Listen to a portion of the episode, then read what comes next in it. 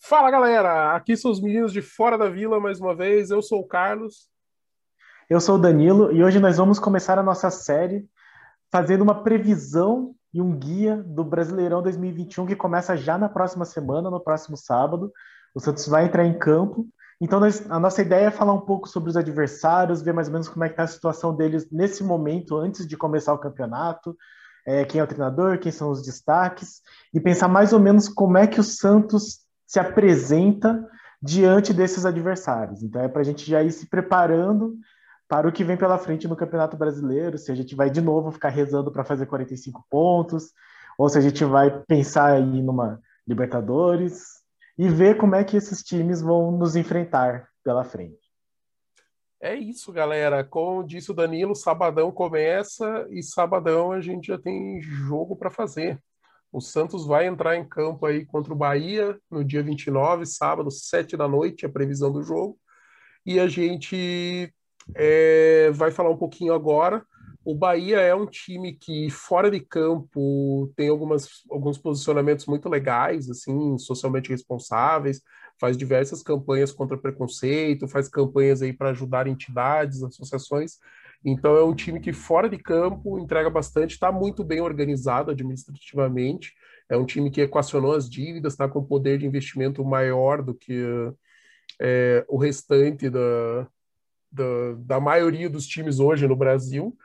E, porém, ele ainda é um time que tem as suas limitações, né? Sejam regionais, por causa do, da questão financeira, né? Não é um time de expressão nacional, mas é um time que vem aí de boas campanhas, bem organizado, e que no ano passado terminou o Brasileirão em 14º, fez uma campanha bem tranquila, terminou com 44 pontos, 12 vitórias, 8 empates e 18 derrotas, teve um saldo aí de menos 11 com 48 gols pró e 59 gols contra.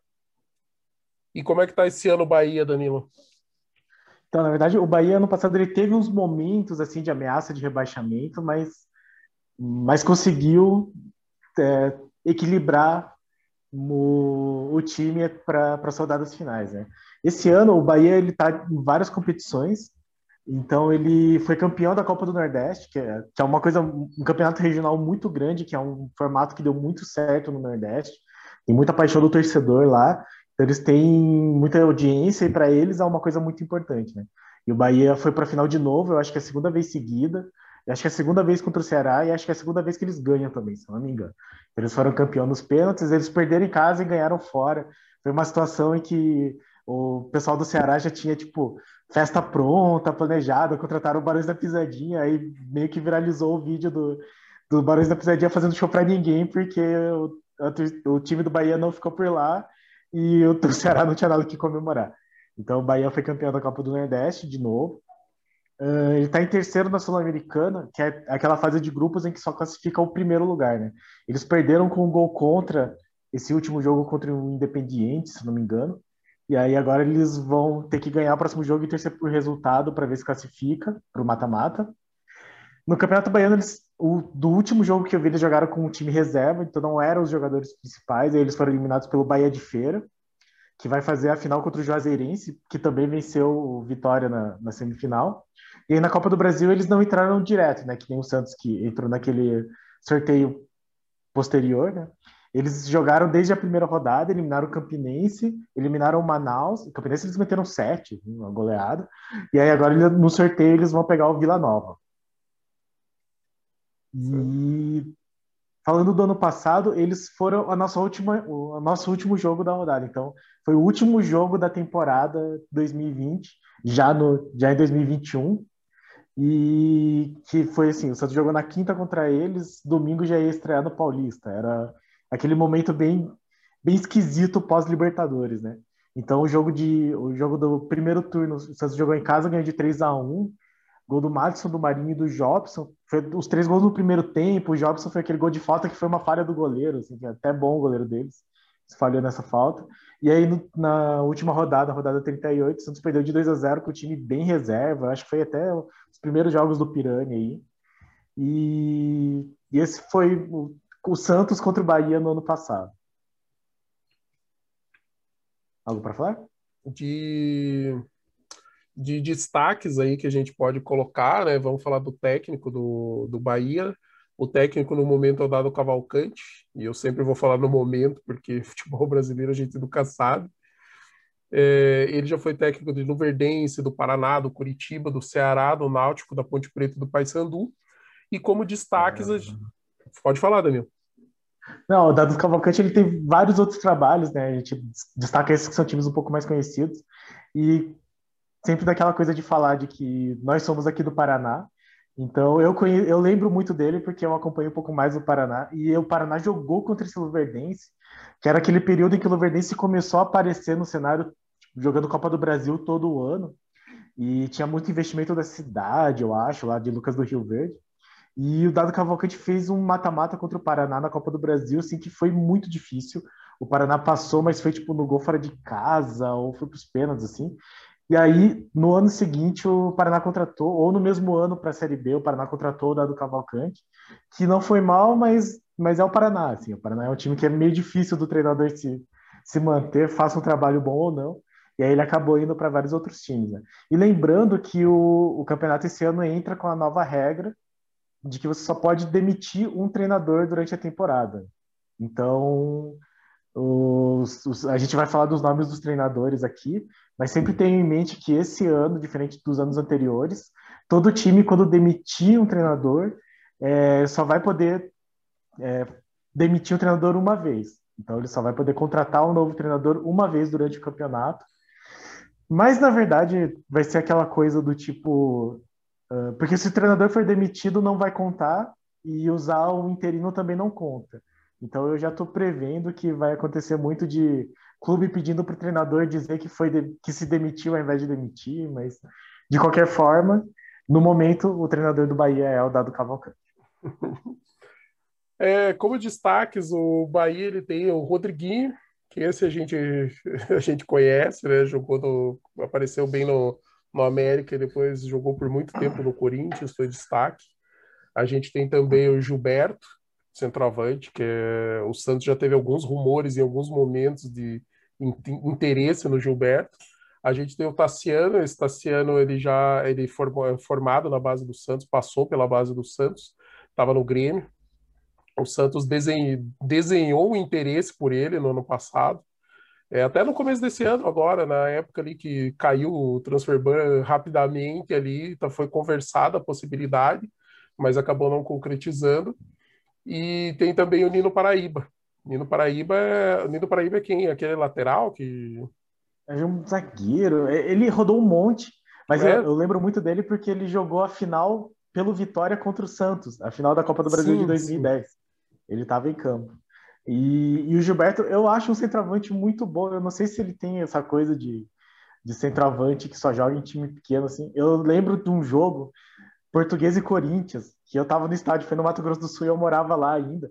O Gilberto acabou com o Corinthians, foi 4 a 0 para Portuguesa, com três gols dele. E eu, daí depois ele jogou contra o Santos e marcou gol também. Então esse Gilberto é um cara muito perigoso. Eu acho ele muito habilidoso, mas não sei por que, que ele não dá certo em times grandes, não sei por que, que ele não mantém contrato. E esse ano ele saiu de graça, se eu não me engano, da base do Santos. E aí depois foi oferecido por os rumores eram que o Santos ia pagar 10 milhões para o Grêmio para ter ele de volta lá no ano passado, naquele período próximo da, do mata-mata da Libertadores contra o Grêmio. Aí falaram muito desse Tassiano. Eu até acho que ele foi o cara que cruzou a bola para o Ferreira no gol que a gente tomou no 4 a 1 Se eu não me engano, ele estava. Não sei se ele deu origem no escanteio, bateu o escanteio, mas ele estava meio envolvido aí nesse rolo. Então são alguns caras para ficar de olho no Bahia. Que beleza, hein?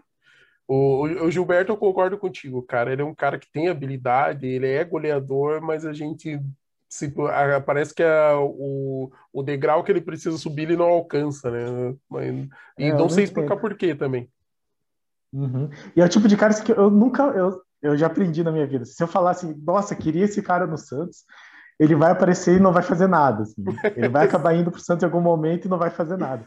Então eu não falo nada do Gilberto, mas eu acho um jogador muito perigoso. Como é, centroavante, acho muito perigoso. A gente sempre faz, torcedor do Santos já está acostumado, né? A gente sempre fala, não, esse cara vai dar super certo. Ele aparece e, cara, era melhor nem ter vindo, era melhor ter ido ver o filme do Pelé. É... Uhum. Agora, é, terminando a análise do Bahia, a gente vai passar agora para o segundo adversário. A gente está fazendo na ordem dos confrontos do, do primeiro turno. E o segundo adversário do Santos no, no Campeonato Brasileiro, que vai ser a estreia do Santos em casa. É, em casa hoje é bom porque você não viaja, né? Porque por enquanto não temos torcida, mas pelo menos tem essa vantagem, né? Você é, tem menos desgaste por conta de se concentrar na, teu, na tua própria cidade, ali, no teu próprio estádio. E a gente vai jogar contra o Ceará, que foi talvez o time sensação do campeonato do ano passado. Aquele time que apareceu, que já vem fazendo bons trabalhos, é uma sequência, não é uma coisa assim, ah, o Ceará surgiu do nada.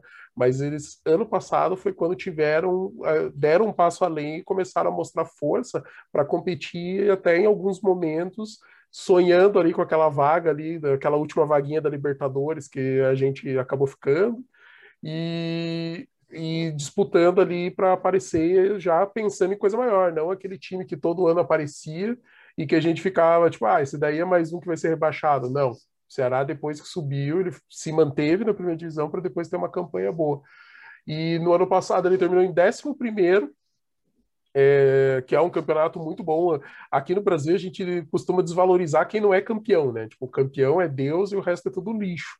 Mas se você pensar no tamanho do teu time, o quanto que você tem de investimento, você conseguir fazer um campeonato que em algum, alguns momentos você brigou por uma vaga na Libertadores e conseguiu passar tranquilo, sem correr risco de rebaixamento, é sensacional. Para o tamanho do, da... A gente tem que pensar que são 20 times disputando um é campeão só, só um é campeão. E daí a gente tem cinco, seis ali que vão para Libertadores, e o restante, cara, se você fizer um campeonato tranquilo, abocanhar uma vaga numa competição internacional que vai te dar premiações em dólar e tudo mais, cara, nossa, é sucesso, cara. A gente também tem que desmistificar essa coisa de ah, não, a obrigação é ganhar o, o tetra, obrigação não sei o quê. Depende, cara, depende do momento, depende das coisas darem certo. Ano passado que a gente achou que não ia dar nada pra gente, a gente é, acabou se dando bem. Chegar, chegamos a uma final da Libertadores e classificamos para o ano seguinte. Então, para o Ceará, e dentro de uma evolução natural, agora sim, esse ano sim, o Ceará vai ser mais cobrado, vai ser mais pressionado, e provavelmente a sua torcida, não só a torcida, mas a, todo mundo que conhece futebol, que acompanha, deve estar esperando que o Ceará, pelo menos, suba um pouquinho mais. Então, se ele terminou em 11, de repente terminar entre 7 e 8 ali primeiros do campeonato, a premiação é um pouquinho melhor, porque conforme você termina mais bem posicionado, você ganha mais, afinal, é, dinheiro de premiação de colocação do Campeonato Brasileiro mas também para a gente ver se essa evolução está sendo bem conduzida, bem feita. O que, que a gente pode dizer? Guto Ferreira, muito bem, tanto que o Santos sondou o técnico Guto Ferreira, que é o técnico do Ceará, que não veio, preferiu não vir, preferiu ficar no Ceará, e a gente vendo a diretoria fazendo contratações, fazendo, tipo, dando continuidade, mantendo a base do time, mas contratando e contratando, trazendo gente com status de reforço não gente para fazer volume, né? Assim, não, estamos trazendo dois, três, às vezes meia dúzia de jogadores para chegar e resolver algumas condições ou para dar opções quando a gente precisar variar um jogo, de repente uma coisa que o técnico vê que sentiu falta dentro do elenco. E daí no ano passado, com essa 11 primeira posição, o Ceará terminou com 52 pontos, 14 vitórias, 10 empates e 14 derrotas. Foram 54 gols pró, 51 contra, o que dá um saldo de 3 eh, gols fechados no ano passado. E como é que tá esse ano aí o Ceará, Danilo?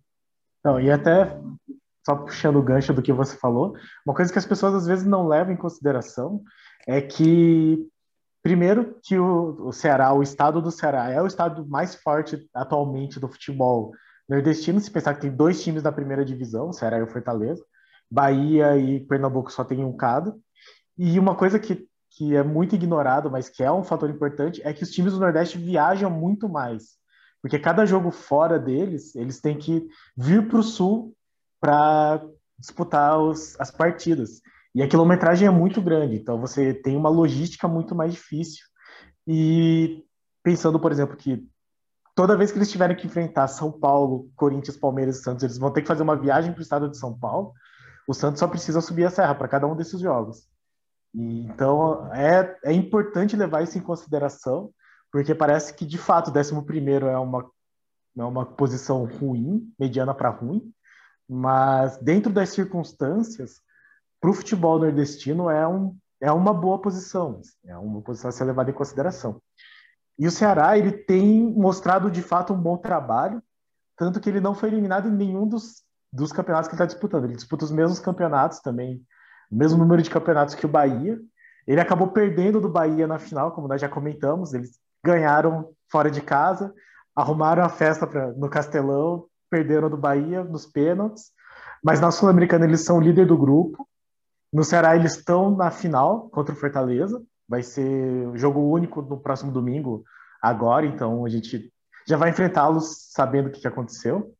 E na Copa do Brasil, o sorteio acabou colocando ele contra o Fortaleza também. Então vai ser um, um clássico de muita rivalidade nesse mata-mata do, do Campeonato Brasileiro, vai ser da, da Copa do Brasil. Vai ser bem interessante nesse sentido. E falando do ano passado, o Santos ele meio que desenvolveu uma, uma mini rivalidade com o Ceará, porque a gente acabou jogando mais vezes contra eles. Afinal de contas, nós fomos eliminados na Copa do Brasil pelo Ceará. Foram, foi um empate, aquele empate no, em casa que o Lucas Veríssimo foi expulso, porque acabou sangrando a cabeça do, do Rafael Sobe, se eu não me engano. E aí perdemos um gol de meia bicicleta dos caras no jogo de volta. E aí nós tivemos dois jogos também, uma vitória, uma vitória do Santos e um empate no Campeonato Brasileiro do ano passado. O primeiro jogo a gente ganhou fora de casa com o gol do Felipe Jonathan. Eu não sei se vocês lembram, que foi um jogo muito confuso, uma arbitragem difícil. O Luan Pérez, que não tinha feito nenhuma falta no campeonato, chegou empurrando o cara e acabou expulso. Então foi um jogo complexo. E aí na volta nós acabamos empatando em casa. Assim, era já uma situação que o Santos buscava o G6 que nós nunca conseguimos entrar. Começamos ganhando com o gol do Marinho, tomamos o um empate. É, é bem o que você falou. A gente criou uma, uma rivalidade momentânea contra o Ceará no passado por conta da é, muitos jogos no ano, né? A gente jogou duas vezes na Copa do Brasil, jogos decisivos, e duas vezes no Brasileiro, e um dos jogos acho que foi meio perto também. Então ter isso cria, acaba criando uma rivalidade natural mesmo de momento, assim. É, e daí, normalmente, ela não se estende porque os sorteios ditam outras coisas, os momentos dos times mudam, mas se por porventura esse ano a gente acabar classificando e, e batendo de frente com o Ceará de novo em mais de um campeonato, é, grande chance dessa rivalidade continuar crescendo e daqui a pouco a gente ter um rival que é de fora do estado, né? Porque normalmente ah. a rivalidade é localizada, mas às vezes acontece. Tem, tem alguns momentos assim de times de estados diferentes. A gente, uma que eu lembro bem é do, do Atlético aqui do Atlético Paranaense contra São Paulo, assim que jogaram muitas vezes em, em campeonatos sul-americanos, no Brasileiro, qual Copa, até Copa do Brasil. E, cara, se enfrentaram tantas vezes que acabaram virando, assim, por um período de tempo, acho que foram três temporadas, mais ou menos, que esses dois times é, acabaram virando rivais. Então, se porventura calhar do Ceará no nosso caminho de novo, vamos esquentar mais um pouco. E é jogo complicado, porque o Ceará tem um time extremamente bem treinado, é um time que sabe jogar, joga muito bem com a bola no pé recompõe muito bem a marcação. É, é, um time difícil de jogar contra. É um time que, é, por mais que você esteja no momento bom, esteja dominando, ele não se acanha. Não é aquele time, ah, vamos jogar fechadinho porque o time melhor. Não. É um time que chama para o jogo, compra a briga e leva para cima. E o técnico atual do. O técnico atual é o Guto Ferreira, que eu já mencionei que é o, o famoso Gordiola. Gordiola. ele é muito bom treinador. Ele já, já não é o primeiro trabalho de destaque do Guto Ferreira. Esse talvez seja o trabalho de maior destaque do Guto Ferreira. Mas, assim, o Guto Ferreira já treinou a Ponte Preta, que jogava bem, sabia jogar. Já treinou o Inter, já treinou Chapecoense, já treinou Figueirense, a Portuguesa e vários outros, né? Mas assim, eu, eu, eu lembro de Ponte Preta dele jogando muito bem, com jogadores talvez de muito menos renome do que ele tem hoje no Ceará, e que dava trabalho, era aquelas Ponte Preta que a gente, que normalmente o Santos perde, sabe aquele jogo que quando tem aparece a tabela a gente já sabe que Ponte Preta em Campinas a gente vai perder três pontos, que a gente vai voltar zerado. Era o Guto Ferreira provavelmente o treinador da, da Ponte Preta. E de destaques aí do time, cara, é, é lógico, né? O Vina é, é o maior nome, é um é. nome que todo mundo conhece. O, o, não só o Santos, mas vários times eh, tiveram aí rumores aí de interesse no Vina. É, até o Vina anunciar a renovação de contrato dele com o Ceará, tinha rumor de que ele ia para vários times do Brasil. Tinha, diziam uhum. que o uhum. Flamengo estava querendo, provavelmente para ser um reserva de luxo. O Palmeiras, o Palmeiras falaram que ia levar. Palmeiras, uhum. que o Santos tinha interesse, que o São Paulo estava interessado. Cara, você escolhe o time do Brasil, estava todo mundo interessado no Vina. E, e, assim, um interesse merecido, mesmo que não fosse real o interesse de tantos times, mas um interesse merecido, porque o Vina no passado jogou muita bola. Era o cara que comandava o time, aquele meio atacante goleador que vai para cima, não tem medo, chuta, chuta muito bem, tem habilidade, sabe? É um cara assim que realmente faz diferença.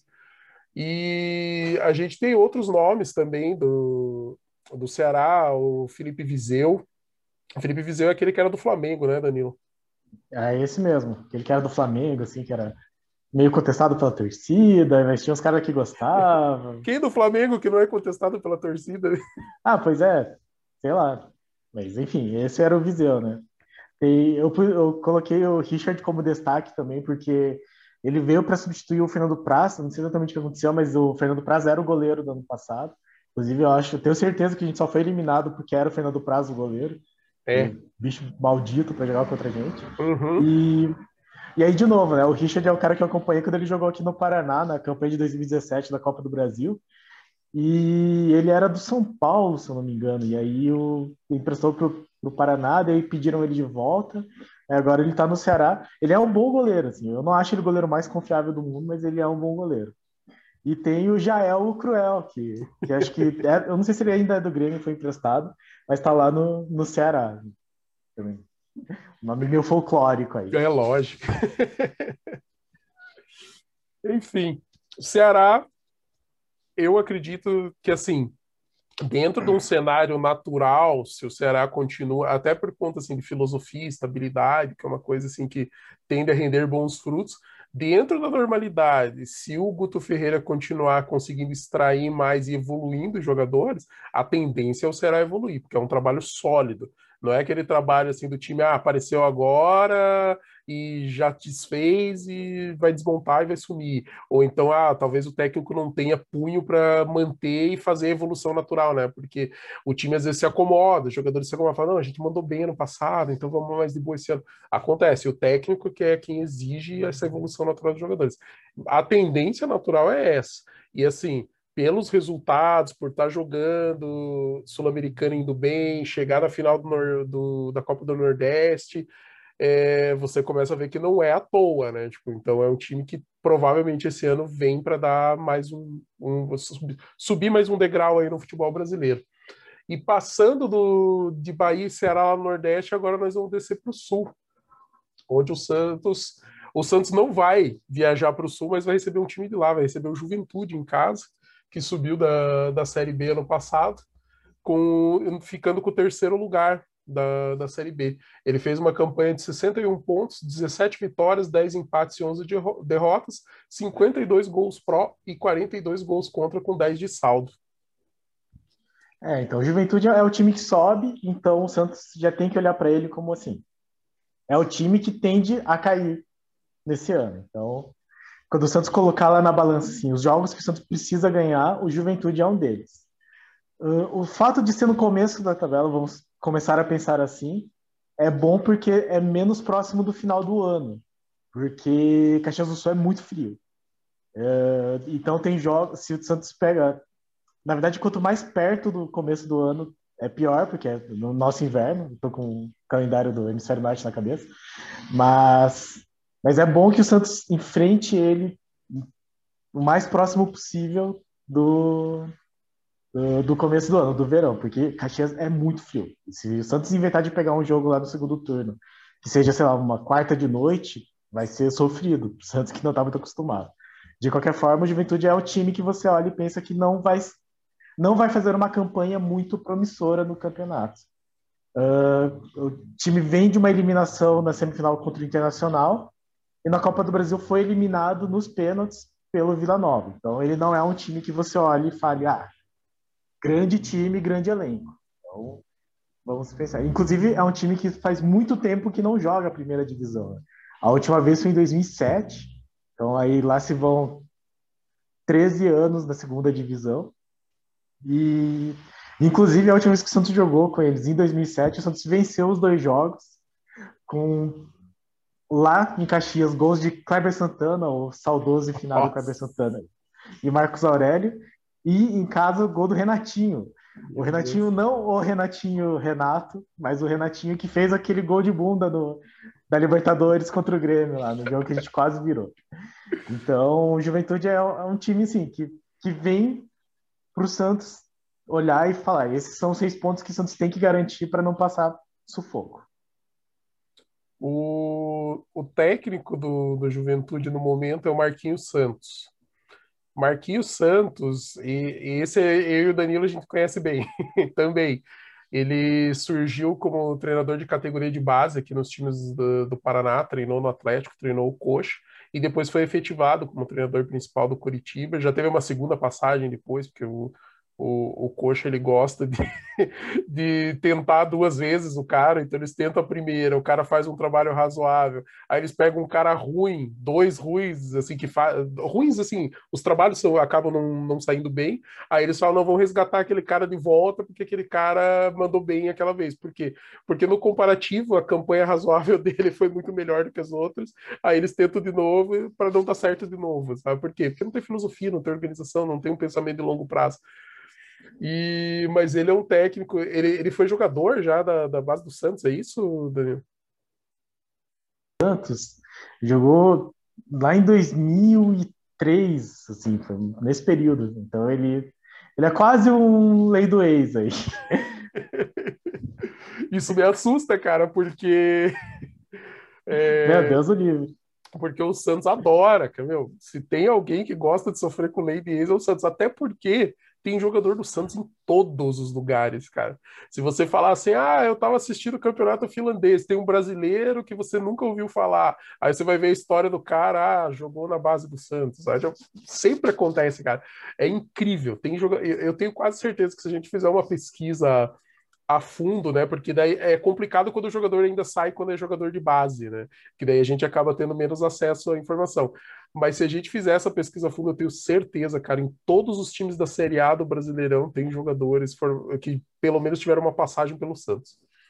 Acho que foi 2019 que aconteceu isso, que eu até fiz uma pesquisa assim para ver. Tipo, saiu até um tweet que viralizou o Santos vai sofrer com a lei do ex, porque todos os times tinham um jogador que tinha passado pelo Santos. Até o Marinho foi da base do Santos, então Sim. o Santos realmente passa muita gente pela base do Santos. O, Ma o Marinho é a lei do ex contra o próprio time, né? Ainda bem que ele não faz gol contra, só a favor. Ainda bem. E aí, quem que você destaca aí do, do time do, não, o, o, time do Juventude, assim, são muitos nomes de Série B, então são nomes que eu não conheço muito, mas eles conseguiram contratar o Chico, aquele coreano paraguaio que tem uma história muito maluca e que marcou aquele golaço contra o Santos é, pelo Atlético Goianiense no Brasileiro do ano passado. O Santos perdeu em casa e tal. Então, ele tá lá, ele tem uma baita história, os pais dele vieram fugidos é, e foram pro para o norte do Paraná, daí depois aí ele nasceu, aí eles foram para o Paraguai, e ele começou a jogar bola lá, depois ele foi para aquele time do Reverendo Moon, e aí Cara. agora ele tá jogando, tá jogando a Série A de novo. Então, Série A de novo. Chico, é, Série A de novo aí, grande Chico. E parece que ele foi procurado, eu não sei como é que a Juventude conseguiu contratar ele, porque eu acho que ele foi procurado por outras equipes, assim. Ele teve um certo destaque no Atlético Goianiense, então de olho no Chico. E o Renan Bressan, que as pessoas não devem conhecer, mas de novo, como a gente acompanha o futebol do Paraná, o Bressan ele veio do Paraná Clube. É uma até pena que ele saiu assim, porque ele, ele é um meio campista que ele é muito habilidoso. Ele é meio ele é meio devagar, assim, ele desaparece em alguns momentos, mas ele tem muita habilidade, ele bate muito bem. E ele, ele é naturalizado bielorrusso e marcou um gol na seleção brasileira. Na seleção, literalmente, assim, ele estava na seleção da Bielorrússia, nas Olimpíadas, e marcou um gol pela Bielorrússia contra a seleção brasileira. Perderam de 4 a 1 lá. Mas, enfim, tem esse cara, é bom ficar de olho também, porque cara... é o tipo de cara que eu olho e falo: se tivesse no Santos, é capaz que funcionasse. Então, ele deve marcar gol no Santos e vai ser contratado no ano seguinte. Sim. E não vai jogar nada. E... É sempre assim. Não, e olha, olha as histórias, né? Tipo, a história do Chico, tipo, o cara é um vencedor, cara, na vida, assim, tipo, o cara veio refugiado, é, fez uns caminhos loucos e hoje joga seriado brasileiro, cara, sensacional. E o Renan Bressan, cara, o cara marcou um gol contra a seleção do país que ele nasceu, cara. Pouca gente que tem esse privilégio. Muito, muito louco. E para ficar de olho também no Matheus Jesus, aí para tomar nossa lei do ex, Matheus Jesus que jogou no Santos meio que recentemente e já marcou gol no Santos, jogando pela, pelo Oeste, se eu não me engano, 2019, eu acho que foi. E daí ele foi pro Corinthians. Eu não lembro se no Corinthians ele também marcou gol no Santos, mas a lei do ex, se for para ficar de olho em um, fique de olho no Matheus Jesus, que caiu por lá também. Pelo menos estava no site. Não cara, vi ele o, jogando ainda. O cara pode ser um perna de pau, velho. Mas se ele já jogou no Santos, a chance dele marcar o gol no Santos é muito grande, velho. Até, de repente, até o goleiro, né? Ah, esse goleiro do Santos vai para a área, mete de cabeça lá e a gente toma um gol. É a nossa cara tomar um gol desse. Ah, cara. Continuando a nossa análise aqui, a gente vai falar agora de um time pesado, parrudo, que está vindo numa sequência boa aí, e que a base foi formada pelo nosso atual treinador. Então a gente pode falar do Fluminense. Fluminense que no ano passado terminou em quinto lugar no brasileiro, inclusive ganhou da gente ali na hora que a gente estava brigando ali para chegar no, no eterno G6. E ele fez uma campanha de 64 pontos, com 18 vitórias, 10 empates e 10 derrotas, 55 gols pró, 42 contra, um saldo de 13. É, é... Vale dizer que ele foi direto para a fase de grupos. Eu assisto algumas vezes alguns vídeos dos, de argentinos reagindo a sorteio da Libertadores ou algum jogo.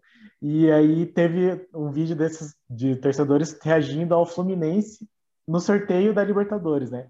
Então, ele caiu no grupo do River Plate, que era considerado um grupo difícil, e aí os torcedores do Boca tirando sarro, assim, ah, aí, ó, pegou o brasileiro mais fácil. Eles olhando, não, mas ele foi direto para a fase de grupos, então ele ficou tipo, melhor que o Santos, melhor que, que o Grêmio, né, que foram para pré.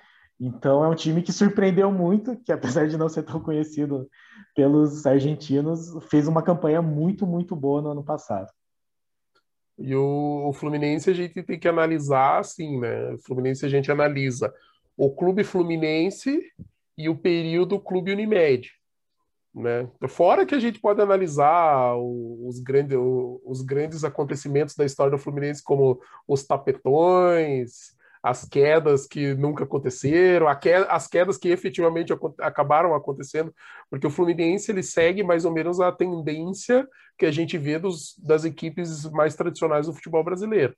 Muito endividamento por muitos anos, eh, as coisas são empurradas com a barriga, e o Fluminense foi decaindo.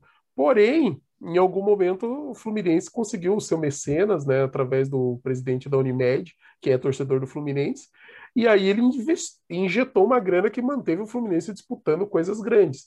Só que esse Fluminense da Unimed é um Fluminense à parte, porque o dinheiro da Unimed ele ia direto para os jogadores, sequer passava pelo clube, ele tinha uma, uma mecânica diferente assim de funcionar. Então, a partir do momento que a Unimed corta o patrocínio do Fluminense, o Fluminense real ainda está lá, está andando embaixo desse Fluminense da Unimed e ele aparece de volta. E aí o Fluminense, que tinha tudo, ele tem problemas de dívidas muito grandes, como vários clubes é, tradicionais brasileiros. A gente sempre destaca Botafogo, Vasco e Fluminense, porque as dívidas são muito grandes e as receitas não, não acompanham. E... É interessante que. Ah. Não, pode falar, Daniel. Não, é interessante que você falou isso, dessa questão histórica do Fluminense. Uh, muita gente fala que o Fluminense entrou nessa caída feia de ir para a Série C. É, é, que muita gente já não tem mais idade, assim, ó, o pessoal já é um pouco mais novo, eles não vão lembrar. Mas o Fluminense, ele é um brasileiro que foi rebaixado um ano, teve uma virada de mesa no ano que não teve rebaixamento, e aí foi rebaixado de novo no ano seguinte, e daí foi rebaixado para a Série C. Então o Fluminense jogou a Série C e passou uns perrengues lá, e muita gente fala que foi por causa daquela virada de 95, que o time do Fluminense de 95 era bom, tinha Vampeta, é. tinha Renato Gaúcho e, e, e, tinha ganhado o primeiro jogo do Santos de 4 a 1 O Santos foi lá, fez a maior virada da história dos campeonatos brasileiros, ganhou de 5 a 2 acordou até os mortos lá do cemitério do Pacaembu. Eu arrepio, Mas aquele Fluminense cara, era bom. Só de lembrar desse jogo, Não, jogo maior dos maiores jogos da história. E o Fluminense vinha do título carioca, do gol de barriga do Renato Gaúcho, que também é muito lembrado. Mas daquela, daquela virada que eles sofreram do Santos para frente, até a Unimed, foi meio que ladeira abaixo, assim. E eles jogaram a Série C, e aí subiram da Série C para B, mas eles não jogaram a B porque teve uma outra espécie de virada de mesa que foi a Copa de Avelange de 2000. Que eles fizeram uma média bizarra lá e dividiram, e não fizeram divisões, né? Teve os módulo, o módulo verde, o módulo amarelo e o módulo azul. O módulo azul, que era meio que a primeira divisão, e o módulo amarelo, que era meio que a segunda divisão, mas não tinha muito critério. Então o Fluminense foi para o módulo azul e o Paraná, que estava na primeira divisão em 99, jogou o módulo amarelo de 2000 e foi campeão do foi módulo campeão. amarelo, o Paraná. E foi para um mata-mata que reuniu os 12 melhores do azul, os três melhores do amarelo e o melhor do verde e branco, que foi um paranaense também, né? Que foi o Malutron. Então, para quem não, não tem idade para lembrar dessas histórias, o Fluminense teve uns rolês desses que começou muitos dizem, com uma derrota para o Santos. Essa, essa Copa João Avelange é... foi nesse ano que a final foi Vasco São Caetano? Ah, o do Alambrado que caiu, do patrocínio da SBT, tem muita história essa Copa tem. João Avelange. Cara, e o artilheiro oficial é o Ademar, mas muita gente não considera porque ele jogava no módulo amarelo, mas era um campeonato só. É. E ele foi o que marcou mais gol, então não tem muito o que discutir. E o, essa história do SBT é maravilhosa, porque o SBT estampou a camisa do, do Vasco com a marca SBT e o jogo transmitido na Globo. Coisas do futebol brasileiro. E caiu o Alambrado de São Januário. Foi um jogo cara, bizarro. Assim. Muitas, cara, de, muita de verdade. Se, se você quer entender como funciona o futebol brasileiro, procure vídeos sobre a história da, da Copa João Avelange, artigos. Cara, é, é aquela bagunça. O futebol brasileiro hoje ele dá, assim, ah, agora nós temos um campeonato que todo ano é, a fórmula é a mesma, tal, não sei o que. É a única organização que existe. O resto é tudo aquilo lá. Aquilo lá é o padrão Brasil de, de administração de futebol. Cara. É uma zona, cara. Só, e tudo isso, tudo isso só para favorecer times grandes que tinham problemas. Nesse caso, o Fluminense. Tá? O Fluminense foi uhum. um dos beneficiados. Fora que daí uhum. você vê time com problema financeiro, daí o time entra fraco, né? não vamos deixar cair. O futebol brasileiro sempre tem essas histórias. De vez em quando, quando surge um boato de ah, talvez aconteça, aqui no Brasil a gente fica com a pulga atrás da orelha. Em outros países, é talvez o cara não leve em consideração, mas aqui no Brasil a gente está escolado, a gente já. Ah, loucura. É, e, e vários, né? Assim, é, não... não vou nem começar a falar, mas tem muitos casos desses. Né? A gente só falou Voltando do aqui... A gente só falou do é, Fluminense. Então. É que ele teve envolvido também no de 2013 da Portuguesa, né? Que é um Sim. outro rolo. E tem, para mim, tem muito a ver com isso, mas é, é, um outro assunto e é difícil de entrar nesse tipo de assunto. É, inclusive, mas então, falando do Fluminense esse ano, né? Inclusive, se, o, se o Santos estiver correndo risco de baixamento, lança uma camisa verde, vermelha e branca, cara, para a última rodada, que você vai arrumar um atleta adversário que não devia estar tá lá e vai pegar os pontos daquele jogo e se safar. Cara, é. Nunca, nunca mexa com o jurídico do Fluminense. nunca mexa com o jurídico. Então, e aí o Fluminense foi para Libertadores na fase de grupos, né? E pegou o grupo do River Plate. E no momento está em segundo lugar. Não é um grupo bem difícil mas está lá em segundo lugar, então está na zona de classificação, está melhor. Todos os brasileiros estão melhores que a gente, mas enfim, o Fluminense é um deles. E está disputando a final contra o Flamengo. Né? Já teve jogo de ida, deu um a um. E aí agora a volta vai ser domingo, se não me engano, e tá um solê também, porque uh, o, o, o, Carioca acho que foi para SBT, então tá muito confuso os horários, mas eu acho que vai ser domingo. E na Copa do Brasil, ele, o sorteio dele caiu com o Bragantino, o RB Bragantino, que é um time complicado, assim. Mas o Fluminense também estava é com um time é. muito bom. Lembrando que o Fluminense do ano passado, ele, a gente jogou contra eles, eles foram o jogo que, que deu a nossa classificação para a Libertadores, né? já emendando com a, a, temporada do Fluminense do ano passado, que foi boa muito pelo Odair Helman. Né? O Odair Helman construiu, pegou muito da base do, do Diniz, que como, como a gente costuma falar, o Diniz deixa uma base boa quando ele vai, mesmo que o time esteja uma desgraça, o próximo treinador sempre pega um trabalho bom. O Odair Helma fez um trabalho excelente no Fluminense, mas eu tenho a crença que é muito pelo que o Diniz deixou. E aí agora eles já mudaram de treinador porque o Helman saiu por uma proposta da Arábia, se não me engano. Foi, foi para a Arábia. Foi para a Arábia, Arábia né? e daí ficou o Marcão de, de interino. E daí eles optaram pelo Roger Machado agora. Uhum. E daí o Fluminense ganhou do Santos 3 a 1 foi um jogo horrível, passou na Globo. Esses jogos que passaram na Globo também, o Santos perdeu quase todos do, é. de, de domingo de tarde. É um jogo muito ruim que o Ganso ganhou de melhor jogador, para vocês terem uma ideia do nível. E o gol foi do Marinho. E, é, diz tudo. E, a, e, o Fluminense foi o jogo que o Santos conseguiu a classificação na Libertadores com o gol do Jean Mota, também para você ver a situação, que foi no finalzinho, foi a penúltima rodada, aquela falta já quase nos acréscimos, Jean Mota chegou, primeiro toque da bola dele, gol, Santos na pré-libertadores, e então valeu muito esse jogo aí contra o Fluminense. Obrigado, Jean Mota. Obrigado, Jean Mota. Nunca critiquei. O técnico, como a gente falou, é o Roger Machado. O Roger Machado, que ele é um bom treinador, tem bons trabalhos, mas ainda não se provou como um treinador vencedor, treinador de ponta. Parece é mais ou, me... mais ou menos o que o Cuca já foi no passado, que era aquele cara que fazia bons trabalhos e todo mundo contestava porque ele não ganhava títulos. É, e mais ou menos o que a gente questionou se talvez seja o momento do Diniz, né? Um cara que todo mundo vê que ele deixa bons trabalhos, mas que ainda não se consolidou porque também não, não demonstra títulos. E, e, o Roger Machado é um técnico de qualidade, ele consegue armar bem os times, mas parece que ele bate em algumas limitações, parece que ele não consegue variar jogo, o time começa a ficar previsível. Então, assim, é um time que, se ele enfrenta um adversário que do qual ele é um pouco melhor tecnicamente, ele domina. Mas se ele começa a enfrentar adversários que têm algumas armas, que têm algumas opções, aí ele sente dificuldade e não consegue dar esse passo a mais para se provar como um treinador de ponta. E de, cara, de destaque tem destaque pra caramba, cara. O Fluminense tem vários jogadores de nome, tem vários jogadores aí pra gente falar. O principal deles é o Fred, isso todo mundo conhece, centroavante, jogou na França, jogou na seleção brasileira, é um nome conhecido, o cara ainda é artilheiro, é lógico, não tem mais o mesmo vigor físico, o tempo tá passando, mas ainda é um cara que é bom de cabeça, joga bem com o corpo e tem boa finalização. E esse daí é o principal destaque, talvez ele seja um dos grandes ídolos da história do Fluminense, então é um nome que a gente sempre tem que respeitar, porque, cara, esse é o tipo do cara. É, o Fred é aquele cara que a torcida vai estar tá pegando no pé, porque faz seis rodadas que o cara não faz gol, e daí no contra o Santos ele vai lá e faz três. É, é o tipo de cara que acontece esse tipo de coisa. Eu nunca vou escrever, não era o Fred, mas era o Keirson.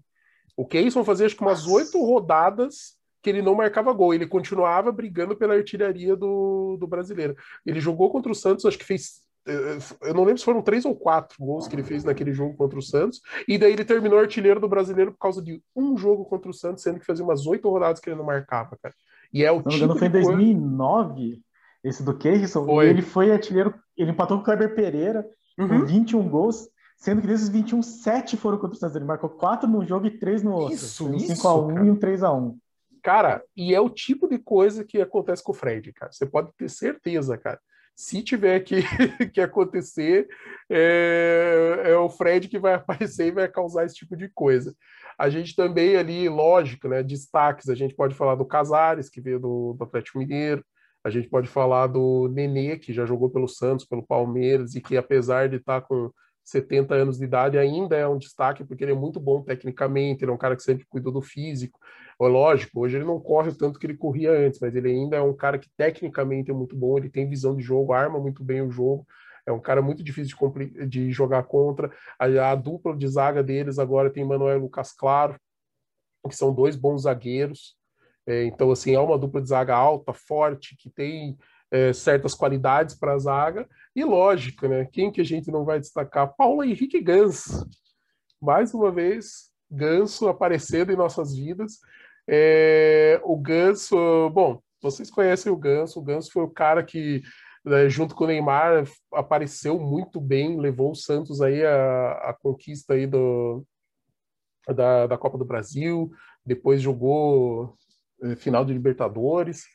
E eles, o, o Paulo Henrique Ganso, depois daquela lesão, parece que nunca mais foi o mesmo jogador, mas mesmo assim, ele conseguiu sair para o São Paulo, depois jogou na Espanha, chegou a jogar na França e voltou para o Brasil. E apesar dos pesares, ele continua se mantendo em equipes de ponta, que é uma coisa assim que eu já achava que o Ganso não ia estar tá desenvolvendo. Eu achava assim que num determinado ponto ali a galera ia desistir do Paulo Henrique Ganso, né? E não, o Ganso ainda continua. Hoje ele é reserva e, inclusive, existem rumores de que o Santos está estudando a contratação de Paulo Henrique Ganso, até porque ele é reserva no Fluminense, e que o Fernando Diniz tem um certo affair ali com o Ganso. Acho que ele meio que, que se dão bem ali na, na conversa e talvez para o estilo de jogo do Fernando Diniz, é um cara que saiba passar e enxergar o jogo é interessante. Porém, a pergunta que fica é: Paulo Henrique Ganso ainda joga em nível de Série A? Será que ele tem nível para a gente fazer esse investimento? Ou ele simplesmente vai vir para cá e a gente vai se arrepender aí por dois, três anos de contrato novamente? É, eu particularmente não contrataria o Ganso, mas acho que a gente vai discutir um pouco mais sobre sobre isso quando ele for efetivamente contratado. Eu acho meio temeroso. O Ganso ele caiu muito também nesse período pós-negociação, assim, porque o Ganso eu tenho para mim que ele foi muito mal orientado. Acho que Sim. o Ganso merece um vídeo próprio, inclusive, mas o, ele teve o, o período em que ele estava contundido e o Santos foi procurar, procurar ele para ter uma renovação não nos mesmos valores, mas mais ou menos nos mesmos moldes que foi com o Neymar. Então, uma negociação bem precoce, falando sobre tipo, e aumentando o salário aos poucos. E ele recusou, assim, enquanto ele estava contundido. Então, o Ganso, eu tenho muito para mim que foi essa coisa de orientação, de um jogador que veio do Pará, que não tinha muito muita formação como jogador desde o começo, porque o Neymar teve a orientação do pai dele que já foi jogador, então eu acho que são foram realidades diferentes e acabaram dando nisso. Mas quem quem viu o Ganso de 2010 Lembra que ele jogava, inclusive, mais do que o Neymar. Era espetacular o que o Ganso fazia, de verdade. 2010, se ele não tivesse contundido, dava para o Santos ter sido campeão brasileiro. Defenda essa tese. Uh, mas, de qualquer forma, o, o, Lucas Claro, inclusive, marcou gol na gente. Eu até estava na cabeça que ele era atacante. Mas é um time que tem muito destaque mesmo. Assim. Então, uh, fiquem de olho. E, inclusive, o Ganso já puxa a nossa fila de ex-jogadores do Santos que provavelmente ou vão marcar gol ou vão jogar bem, né? O Ganso, ele, ele jogou bem contra o Santos e dizem os torcedores do Fluminense que o melhor período do Ganso no Fluminense foi com o Diniz. Então, é possível que tenha realmente essa ligaçãozinha, assim, né? Mas para além do Ganso, o Nenê é um ex-jogador do Santos. Para quem não lembra, quem não tem idade, o Nenê estava naquela campanha de 2003 da Libertadores. Jogou demais, jogou muito bem. Uh, na página do elenco deles está o David Braz, então, eu não, eu não sabia que ele tinha saído do Grêmio do Fluminense, confesso. Mas o David Braz, que lembremos, ainda é sócio do Santos. Então, grande David Braz. Continue sendo sócio, continue jogando contra. E o David Braz que na, falhou na, na, semifinal contra o Santos. Que, enfim, é o David Braz que todo mundo conhece. E o Yuri, o Yuri Lima, que é um volante que, que jogou naquele Audax do Diniz. Então, eu já estou esperando a hora que o Diniz vai falar para contratar o Yuri de volta, que é isso Sim. que o Diniz adora fazer. Então, assim, enquanto ele não contrata, tá lá o Yuri jogando no, no Fluminense. Sim, eu, na hora que anunciou o Diniz, eu pensei, cara, veio o Yuri. o, é, o Fernando Diniz ele gosta muito do Yuri porque ele gosta de jogadores polivalentes que tenham qualidade de passe e o Yuri tem uma certa qualidade no passe e é polivalente. Só que assim, eu nunca vi ele ser bom em nenhuma posição das que ele jogou tipo, bom, efetivamente bom, sabe? Assim, quebrar galho, beleza, mas assim, de chegar e jogar, então assim, Yuri, Gus, é bom a gente prestar atenção, cara, porque de repente, numa negociação sem valores, capaz de aparecer. É, e, bem, cara. E, cara, eu, eu gostei da ideia. Vamos fazer depois um, um vídeo sobre o ganso. Nossa, adorei a ideia, porque o ganso quando surgiu de verdade, gente, quem não viu o Ganso jogar, é, procure vídeo e veja os jogos do Ganso. O Ganso era melhor que o Neymar. O Ganso tinha jogos que você ficava encantado com o cara jogando. Para quem é, para quem viu o Ganso jogar, cara, a gente comparava o futebol do Ganso com o Zidane. A gente comparava o futebol do Ganso assim com é, meias clássicos espalhados mundo afora. Assim, os grandes do, do mundo, a gente já estava comparando o Ganso, porque era muito bom de ver o cara jogar. O cara jogava demais. E daí o Danilo falou tudo. Teve a lesão, teve a questão contratual e o, o Ganso nunca soube lidar com a questão contratual.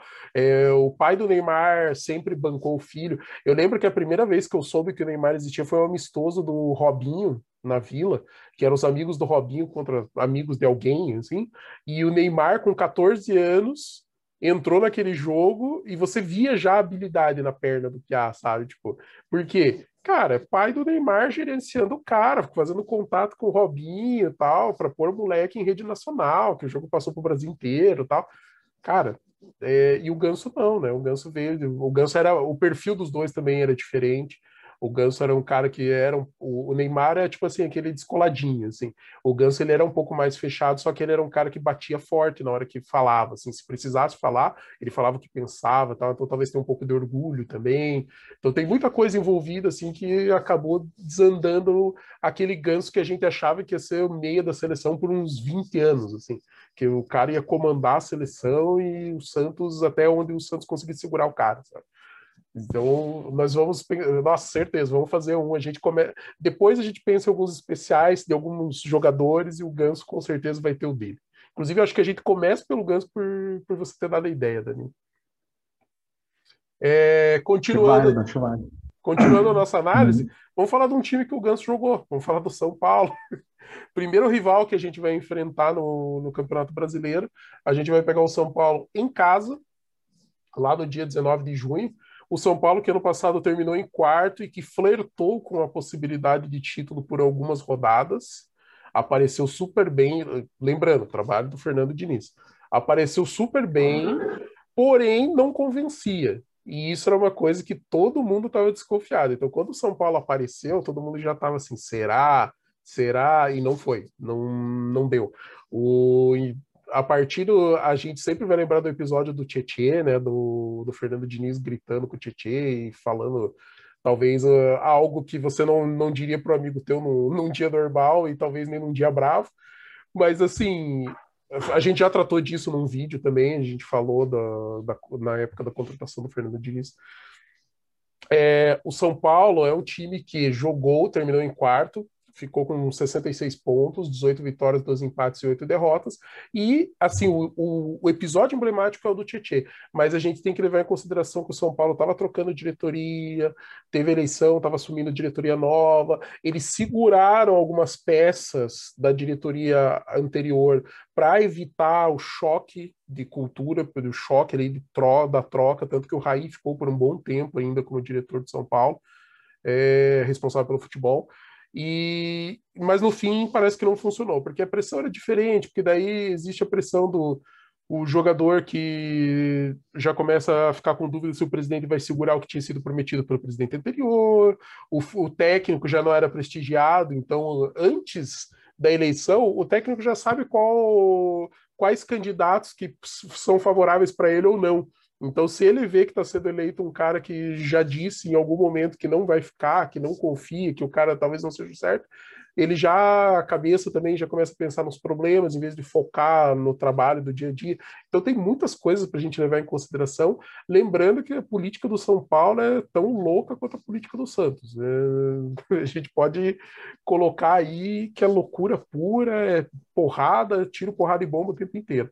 Então, mas mesmo assim, São Paulo time forte e este ano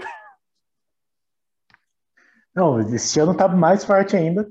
De novo, pegou chegou um treinador novo que pegou o trabalho do Diniz e como sempre o Diniz deixa uma máquina pronta para o próximo treinador. Então ele tá lá, ele tá em segundo lugar do grupo. Ele pegou o grupo do Racing, que à primeira vista não era um grupo muito forte, né? Que é o Racing, o Rentistas do Uruguai e o Sporting Cristal, se não me engano, do, do Peru. E ele acabou em segundo porque ele poupou os jogadores nesse último jogo, acho, contra o Racing, por causa, porque ele está também disputando a final contra o Palmeiras. Primeiro jogo deu 0 a 0 aí o segundo jogo é domingo agora. E na Copa do Brasil entrou que nem o Santos na, direto na terceira rodada e vai enfrentar, caiu, além de tudo, deu sorte, e vai pegar o que teoricamente é o time que todo mundo queria enfrentar, que é o 4 de julho do Piauí. Mas é um time que está fazendo uma bela de uma campanha, foi o melhor time do Campeonato Paulista. É até mais fácil de falar, porque o São Paulo a gente acaba acompanhando um pouco mais, né? E, e aí é bom falar também que a campanha do ano passado ela foi muito boa. Se você pegar em 38 jogos, São Paulo perdeu só oito vezes. Na verdade, o que derrubou o Diniz foram aqueles quatro jogos que ele perdeu em sequência, que foi o Bragantino, foi o Santos, perdeu do. Não sei se perdeu do Botafogo, mas enfim, foram uma sequência de jogos que, que derrubaram o Diniz e meio que, que tiraram as chances. Mas a torcida do São Paulo mesmo estava. Eles nunca gostaram do Diniz, mesmo quando era primeiro lugar. Eu acabava acompanhando um, um, um cara que faz vídeo no YouTube chamado Barolo, e ele falava assim que ele ficava muito puto com o Diniz, porque o São Paulo ano passado ele teve a. Ele foi eliminado do, da Libertadores, mas porque caiu num grupo difícil, né? Era o grupo do River Plate da LDU, que foram os que classificaram, e perdeu o jogo do Binacional lá na, na altitude, acabou indo para a Sul-Americana e perdeu do Lanús, foi eliminado, mas foi no gol fora de casa. Tomou o gol do 4 a 3 no último minuto.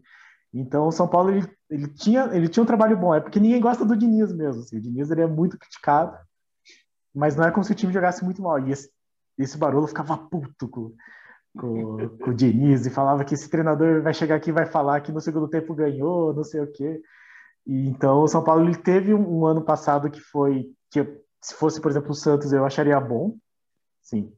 Quarto lugar, estando em primeiro tanto tempo, tá, talvez não. Uhum. Mas, mas o fato de ter ficado em primeiro tanto tempo com uma perspectiva de ganhar efetivamente o campeonato, eu não ia achar ruim. E aí, falando do, do ano passado do São Paulo, um dos desses dois jogos que. Um desses jogos que decretaram a queda do Diniz foi o segundo, o jogo do segundo turno contra o Santos. Então, no primeiro turno foi um 2 a 2 um jogo que o Santos falhou demais. Acho que o Sara marcou os dois únicos gols da carreira dele, assim, que toda hora ele estava na cara do gol. E aí ele marcou um gol, o Santos conseguiu empatar com o Madison, foi uma jogada de cabeça, se não me engano. E aí ele marcou outro gol, e aí o gol do empate do Santos foi aquele que viralizou também do Volpe falando que não queria barreira contra o Marinho. Marinho meteu um canudo, empatou o jogo. E aí o, o, da volta, o jogo do segundo turno, foi aquele que o Santos entrou com todo, todo mundo reserva. Tanto que o ataque era Arthur Gomes e o Jobson, tava lá no meio. E acabamos ganhando com o gol do Jobson. Foi um jogo assim bem difícil de assistir também, não foi muito foi. fácil. Mas São Paulo, mas você via que o São Paulo não era aquele time que estava jogando até pouco tempo atrás, assim, nem tinha tomado, porque ele tinha acabado de tomar aquele baile contra o Bragantino, que foi 4 a 2 se eu não me engano. Mas foi um jogo que foi complicado. O John acho que estava no gol fez algumas boas defesas, inclusive. E, enfim, eles perderam com o gol do Jobson, coitado do Jobson. Foi até um pouco antes dele se contundir, acho. Então, assim, é um time que, que ele já vem de uma estrutura muito forte e agora com o Crespo ele contratou bastante. Nós já comentamos que o Diniz ele não teve muitos reforços no São Paulo, foi só o Luciano, então ele aproveitou muita gente da base, tipo Gabriel Sara, tipo Brenner, e aí ele pegou muitos dos jogadores que já estavam lá. Então a estrutura do, do São Paulo é uma estrutura de elenco melhor que a do Santos. Esse jogo o São Paulo é favorito, não tem nem nem o que falar.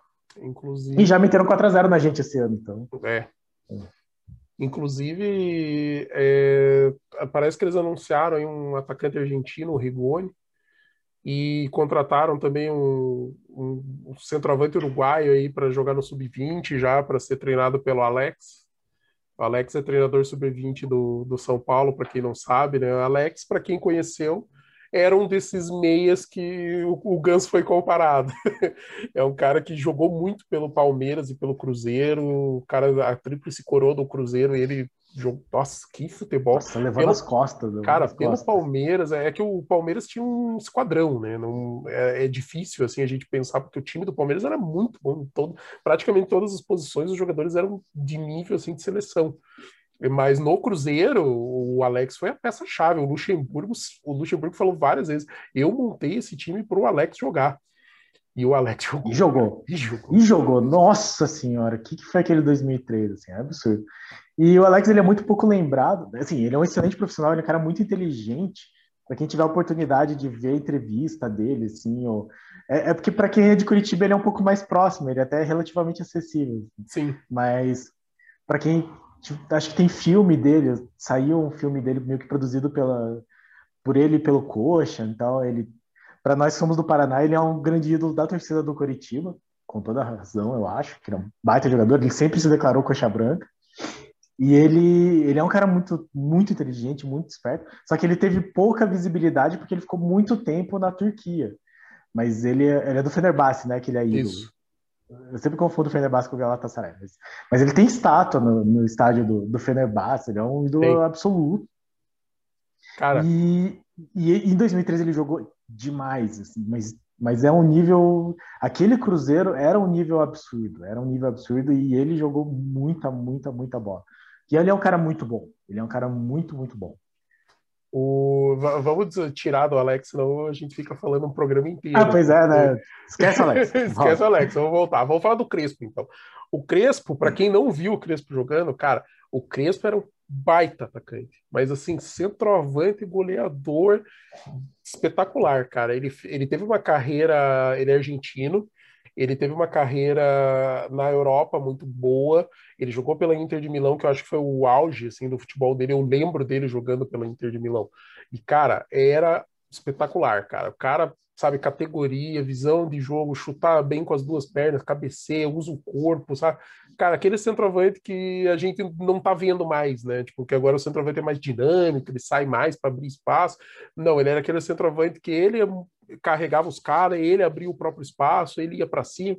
Era era muito bom de ver jogar. E ele, cara, além de jogar, né, ele começou no, ele apareceu no River, depois ele fez a carreira dele na Europa, Inter de Milão, jogou no Milan também, jogou no Chelsea, no, quando o Chelsea começou a contratar alguns jogadores de fora, que o Chelsea começou pela Itália, trazer alguns jogadores. E, e, e, jogou na seleção argentina por muitos anos, muitos anos de Crespo sendo convocado, que a gente já sabia que o Crespo ia estar na convocação, não necessariamente como titular, porque o Argentina teve uma fase ali, essa fase do Crespo, que tinha muitos jogadores de destaque do meio para frente, então mudava o técnico, às vezes mudava o estilo, às vezes a fase do cara não era tão boa, então tinha mais coisas, mas o Crespo era sempre convocado, estava sempre nas convocações. E como treinador, o destaque do Crespo foi o Defensa e Justiça, argentino também, que era um time que jogava para frente, apesar de ser um time menos conhecido, mais limitado em investimento e é, tecnicamente, mas era um time que jogava para cima, que apresentava um bom futebol, e isso acabou credenciando o Crespo a ser o escolhido pelo São Paulo. Lembrando que Hernan Crespo disse não para o Santos. Pois é, ele foi procurado. O Crespo nós enfrentamos eles no Defesa e Justiça, mas é interessante falar sobre o time, porque é um time que tem essa proposta de procurar treinadores ofensivos, que é uma coisa que o Santos sempre diz que tem, mas daí vai lá e traz o Cuca, que não tem nada a ver. Mas o, o Defensa e Justiça ele teve outros treinadores, acho que o BKSS foi do, do Defensa e Justiça antes, e, e, e, ele vem nessa crescente, né? É um time que, que eliminou o São Paulo na primeira, na, numa Sul-Americana, eu acho, e é um time que enfrentou a gente, para ter uma noção de como foi como foi válida a nossa campanha, mas para quem lembra, aquele time do Gesualdo que ganhou do e Justiça jogou muito pior. O Defesa e Justiça jogou melhor, terminou o primeiro tempo ganhando, mas já era para ter ganhado dois, três.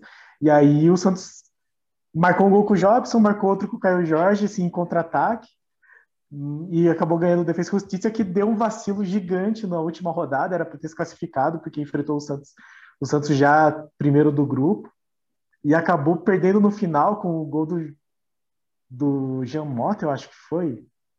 Jean Mota foi contra o Delfim. Foi com, quando o Lucas Braga surgiu de verdade, deu um passe para o Pará no final do. No, já era no final do jogo, deu um passe para o Pará que voltou para ele e marcou o gol. Depois ele deu passe para o Marcos Leonardo. Então, o Defesa e Justiça já era para ter classificado para o mata-mata da Libertadores desse, do ano passado. Não classificou, foi para a Sul-Americana e ganhou a Sul-Americana, o que deu a oportunidade de jogar Recopa agora contra o Palmeiras, que eles ganharam também. Então, Defesa e Justiça eles mantêm o trabalho muito firme e, e o Hernan Crespo veio nessa nessa onda assim, né? Casou o trabalho dele com Defesa e Justiça e agora ele tem um elenco muito melhor nas mãos, com muito mais capacidade, já trouxe alguns jogadores e tá aí assim, tá com o time do São Paulo no, no jeito. Então é um time bastante perigoso, inclusive favorito para ganhar o Paulista domingo, na minha opinião. É, da minha também.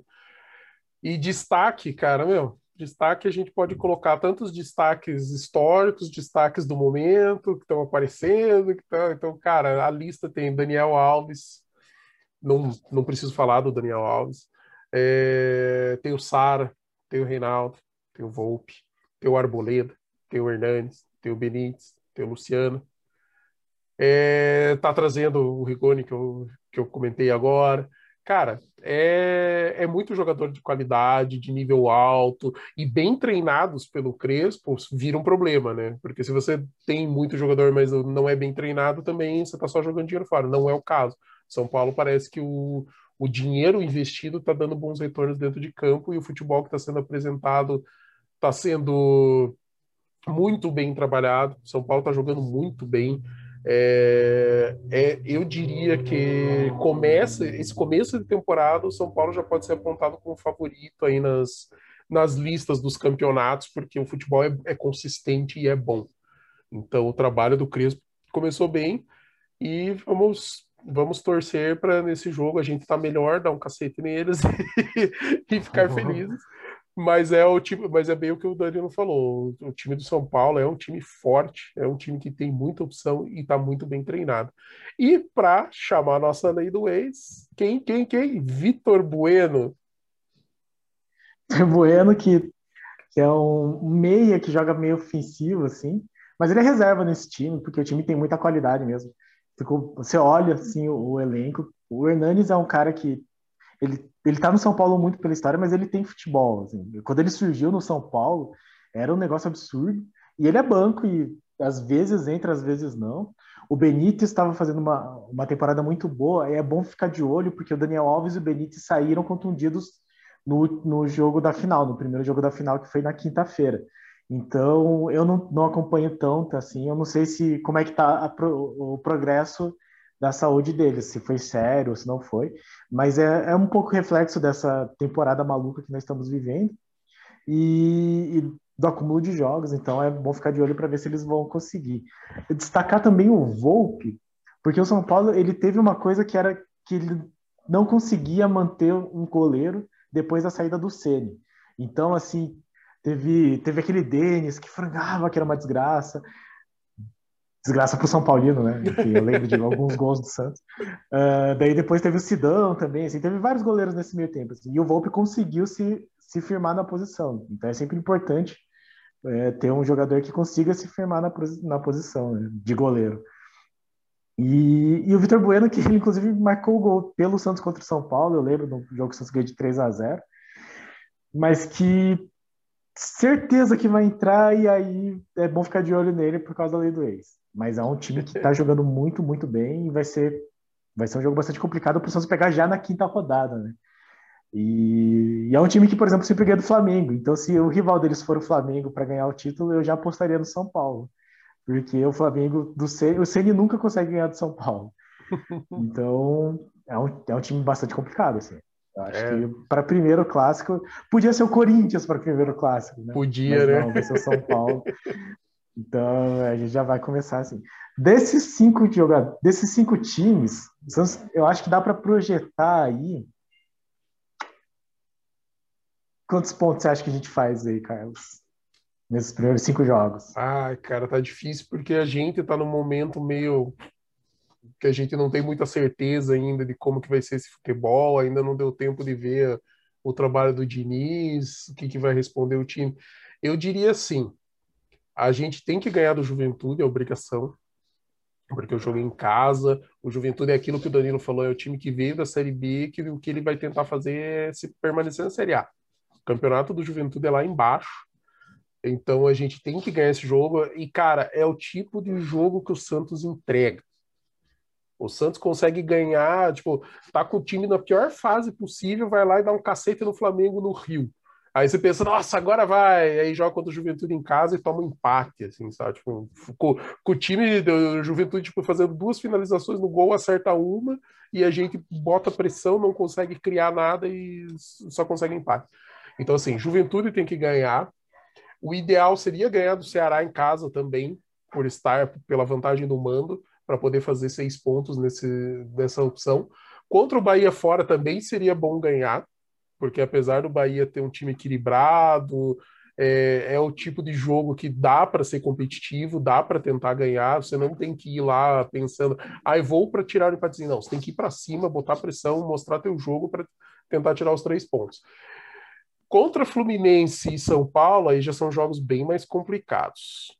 Tanto pelo nível dos adversários quanto pelo nível do momento do Santos. Eu espero que depois de três rodadas a gente veja um Santos um pouquinho mais engrenado para pegar um Fluminense na quarta rodada, é fora de casa, se tudo der certo eles ainda vão estar na Libertadores lá disputando, então talvez a gente veja um time um pouquinho mais misto, de repente com foco diferente, foco ali dividido, talvez dê para abocanhar alguma coisa.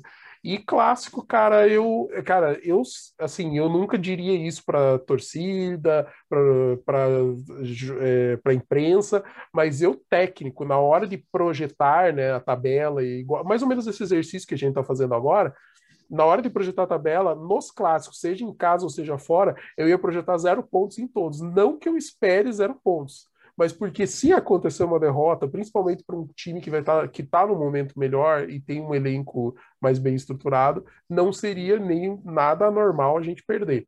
Lógico que eu pref... lógico que eu gostaria muito que a gente ganhasse do Juventude, ganhasse do Ceará, se de repente empatasse fora com Bahia e Fluminense e depois desse uns fizesse uns dois, três golzinhos ali encaixapasse o São Paulo, São Paulo de repente também dividido com Libertadores, tal. Então, Gostaria muito, mas assim, se eu for projetar, eu espero que o Santos ganhe de Ceará e Juventude, tente ganhar do Bahia e que consiga aí pelo menos um empate contra Fluminense e São Paulo. E você, Danilo, o que, que você pensa? Eu acho, eu acho que assim, dessa primeira leva, a, a, a conta no, nos pontos corridos para mim é sempre é ganhe todos em casa, empate todas fora. Então esse é um, um modelo ideal para você ser campeão. Você tira ponto de todo mundo fora de casa e consegue todos os pontos em casa. Isso daria 11 pontos nesses primeiros jogos. Eu acho que 11 pontos é um cenário excelente, se conseguir fazer isso, independente de ser em casa ou não. Mas eu acho que o Santos tem que juntar 10 pontos. Então eu estou jogando aqui que o Santos tem que ganhar do Ceará, ganhar do Juventude, que são os dois jogos em casa, ganhar um dos outros três, Bahia, Fluminense e São Paulo. E aí, no que sobrar, pode perder e empatar.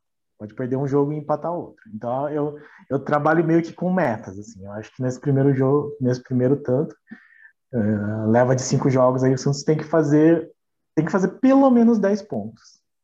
Então é uma... acho que os jogos mais acessíveis são ganhar do Bahia, ganhar do Ceará, ganhar do Juventude e aí empatar com o Fluminense você pode perder do São Paulo. Ou você tem que empatar com o São Paulo para poder perder do Fluminense. Esse é o meu, meu minha projeção que é uma, que é uma média que a gente pode projetar de time que está disputando o título, né? Que seria dois terços de pontuação. E assim, uma coisa que a gente tem que levar em consideração é o Santos precisa focar muito nessa primeira parte de Campeonato Brasileiro, tem que se sobrepor, nem que seja às vezes na vontade, na entrega, porque tem muito time que ainda vai estar tá bem dividido. O Santos, nesse momento, é, a, a, chance de eliminação da Libertadores é muito maior do que a, a sequência, e a gente tem uma chance de ir para a Sul-Americana, que pode também não acontecer. A gente espera que não. A gente espera que pelo menos essa vaguinha na Sul-Americana o Santos leve ainda continue a disputa da Sul-Americana. Mas mesmo assim, é, essas primeiras rodadas a gente tem que pegar e ir para cima, fazer ponto, é, tentar o máximo possível, até para a gente não ter preocupações futuras com rebaixamento que é uma coisa que costuma acontecer com os times. Os times, eles vão levando em banho-maria, o time às vezes não está muito certo, não dá aquele, aquele salto de qualidade que a gente espera depois de, um, de, de, algumas rodadas de entrosamento e tal, e daí depois chega no final tem que ficar correndo desesperado para compensar ponto. Não, tem que fazer bastante ponto agora no começo, o máximo possível que a gente conseguir aproveitar, porque se porventura no meio do campeonato é, as coisas começarem a andar melhor para times que são melhores estruturados tecnicamente, que tem mais elenco, o Santos de repente sofrer com algumas lesões, não vai ter peças de reposição à, à vontade, não vai ter talvez nem a altura, então a gente tem que ser realista. O que é ser realista? Marcar bastante ponto agora no começo para não sofrer depois. Então eu espero de verdade que o Santos consiga fazer esses pontos que o Danilo está prevendo. Torço muito para que se concretize é, esse cenário aí de 10 pontos em 15 e isso vai ajudar demais a gente no, no, decorrer do ano, independente de qual vai ser nosso objetivo mais para frente, quando a gente vai conseguir enxergar onde que o Santos vai estar tá lutando na tabela. É, é exatamente isso. Você ia lembrar, né? Pontos corridos, os três primeiros pontos valem os mesmos três pontos do que os três últimos pontos. Então, todo jogo é final de verdade, principalmente na situação do Santos. A gente não tem que olhar com muita seriedade para esses jogos, porque uh, parece dá essa impressão assim, ah, tá no começo do campeonato, o Santos sempre estreia mal. Acho que conseguiu vitória nos, em dois campeonatos nos últimos 20, assim, na primeira rodada. Então é importante que o Santos tenha sempre isso em mente. Então nós vamos enfrentar o Bahia, que, que é um time que, bom, não, o Santos perdeu para eles fora de casa. É, eu, é que teve um retrospecto, acho que no ano de 2019, que o Santos ganhou os dois jogos deles. Mas foram dois jogos sofridos com, com pênalti, então é um time que vai ser complicado. Mas é campeonato brasileiro de Série A, todo jogo é complicado, e é isso. Assim, vamos. A gente, o que a gente está fazendo é mais uma análise de, de elenco mesmo, porque futurologia não vai nos servir muito aqui. Assim. É pensar o que é que o Santos precisa fazer. Se fizer, ótimo. Pessoal, essa é a primeira parte, vão ser quatro partes desse especial aí do Brasileirão. É, a gente sabe que ainda tem Libertadores para definir tanto o futuro de Libertadores quanto o futuro de Sul-Americana. A gente sabe que tem Copa do Brasil chegando também. É, então a gente ainda tem bastante coisa para analisar, mas como na, no próximo fim de semana começa o Campeonato Brasileiro, a gente está fazendo esse especial em quatro partes para dar tempo da gente analisar, para dar tempo da gente comentar, para a gente puxar histórias aí que algumas pessoas vão lembrar, outras não conhecem, que são de interesse. A gente saber, poder falar do Ganso, do Alex, de times que a gente viu é, coisas que aconteceram no passado, falar da história do Fluminense com, com o, o, TJD. Então tem muita coisa para a gente falar, a gente vai puxar tudo isso, são quatro especiais. É, continue acompanhando a gente, continue seguindo, continue fazendo suas indicações, é, que a gente vai trazer sempre conteúdo de qualidade para vocês, beleza? Isso aí, pessoal. Acabou se alongando, nos empolgamos de novo, mas é isso. Vamos tentar trazer um, um guia para a gente já ir se preparando para a nossa competição, que é a competição que importa de verdade no fim das contas, né? É uma competição que a gente não pode cair, tem que continuar sempre na primeira divisão. Perder a Libertadores acontece, não ir para a Sul-Americana acontece, mas o brasileiro tem que ser sempre o nosso foco de, de seriedade, assim, é o nosso campeonato. Então, Sábado que vem começa, até lá vamos falando sobre os nossos futuros adversários. É isso, pessoal. Continue acompanhando a gente, sigam o nosso canal, se inscrevam. Quem quiser ativar as notificações para saber quando tem vídeo novo, a gente vai colocar coisas novas. E é isso. Um grande abraço a todos, até o próximo programa. Valeu, pessoal.